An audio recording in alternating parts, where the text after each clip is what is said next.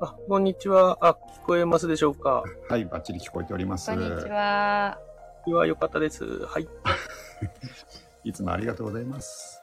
いえいえ。 土日はやっぱり混んでるみたい。そうですね。えうえちはどこも混んでるんですか多分土日はやっぱり混んでるんで、本当にあの、平日仕事の後にできないからやっぱり土日祝日になっちゃうんじゃないでしょうかね。ええそれもあるかもしれないですね。空いてないしね、仕だ事いたい終わったらあん5まり時。とかに受付終了しちゃう感じですうもんね。んで、一回あの、30分から1時間延長したことはあったんですけども、ひろりさん怒ってましたよ ね。なんかそんな配信ありましたよそうね。そう、なんか新しいこと。ええうん、みんな現状維持かみたいなそうそうね。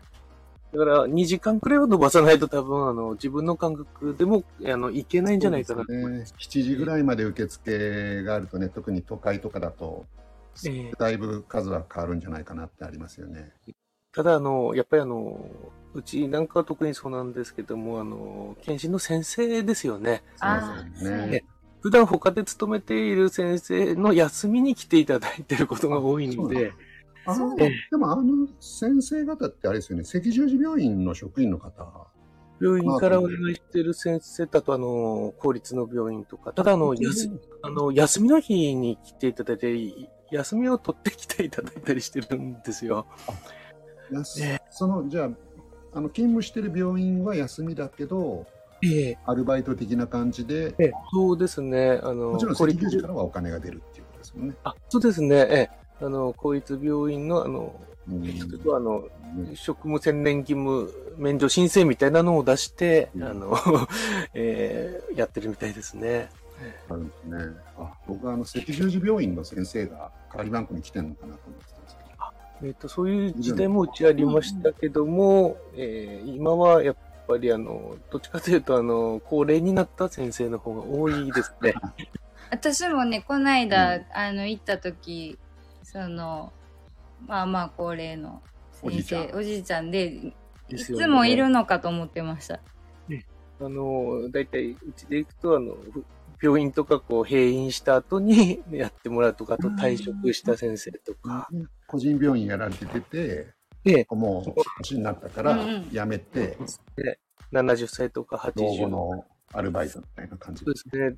で、80、90近くまでいる先生もいましたね。 90? え えですが、 大体、あの、ううちで最後を迎えてしまう先生が、 ー、最後を迎えるってなん か、どういうことそこで死んじゃったってことですかまあそういう先生も多いですね。いや、死んじゃったっていうのは、やっぱりあの最後の職場になること最後が多のい。職場で ね、最後の職場まあ、そこで倒れはったら、そヒ れロ、リンって見とったのに。最後の職場ですね。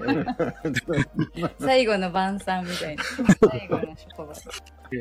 まあ、あの、やっぱり病院と違って、あの、どっちかというと、あの、そんな、あの、負担が多分少ないからだと思いますね。血圧見たりとか、え、脈とか。そうですよね。なんか血血液取るわけでもなかはいでった、すよね血圧見てくれて書類見て、喋ってくれて、はい、そうみですたよいな。ね。うんはい。あの、体異常ないですかみたいな感じうで。んうん、そう。そうですね。ええ、ええまあ、献血師みたいなのがいればいいんでしょうけどもね、献血に限って許可できるような。そうですよね。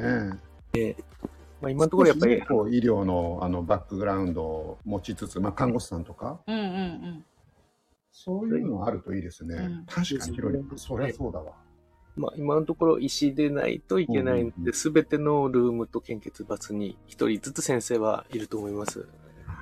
それが大変ですね。ええ、先生の一環人間境をだ持ってると、人間が必ずついてないといけないっていう、もう、そううん。です中よにもいるんだ、先生が。献血バスも必ずえ一人いますね、今は。じゃあ全今、国カムリンさんが2泊3日の旅してますけど、そうですね。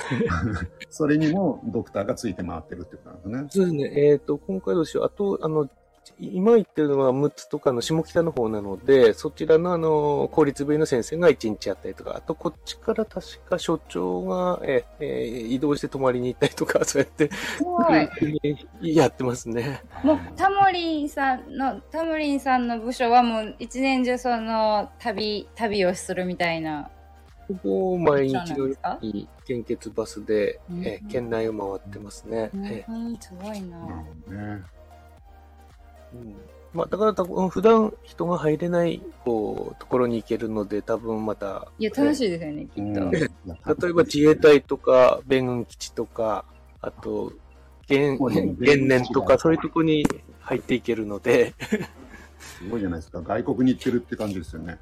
そうですね基基地内に基地内。に行くの。ただあの米軍基地にくっついてるあの自衛隊の方あ、なはんいではいはいはい。外人さんはいるんですけど、あまり、ええ、どっちかっていうと、その三沢米軍基地なので、三沢基地にある、あの、スーパーとかに献血行くと外人さんたくさんいますね。スーパーに。スーパー。ええ、そうですね、そっちの方がたくさんいあて、、そうか、その基地を出て、日本のスーパーに行くみたいな。でええ、そこでいっぱい、ああの、合わせることが多くて、まあ、献血にもへたまに来てもらえますね。ええただ、英語ができない職員だったりすると、あの、外国の方来ると、やっぱりこう、目を合わせないようにしちゃったりーもうワークショップして る。で、そんな時にあの、先生がですね、私の経験なんですけども、えっ、と、普段はまあ高齢だったりして、ただ、そばに来てどうしたのって言って、英語で話し始めて、話し始めるんですよね。で、あ、すごいなと思って、その時初めてこう、尊敬しましたね。もっと前からそいや、れもう、うんいやたまにこういうぶっ込んだこと言いますよね。 これは言っちゃ、あまあいいんじゃないでしょうかいね、いでかすなかりこれ先生聞いてはるかもしれない。前。多分大丈夫だと大思い丈ます夫です。かでもかなり私がバスに乗ってたのは、もうえっ、と、15、6年以上前なので、ええヒロインさんもバスに乗って移動してた。そうですね、私もだいたい14 4年くらい前まではバスに乗ってましたね。ええ運転もちょえ外国の人でも献血できるんですかっとできます、できます。えーっと、米軍基地で特別外国の方だけ集めてやった時もありましたね。へー多分なくなっパてスるポのートがあればみたいな感じかじゃあえーっと、そこら辺の、えーは全部、えーあらかじめ終了させておいて、あと当日の問診だけですね。やっぱり、役の方についていただいてとかでしたね。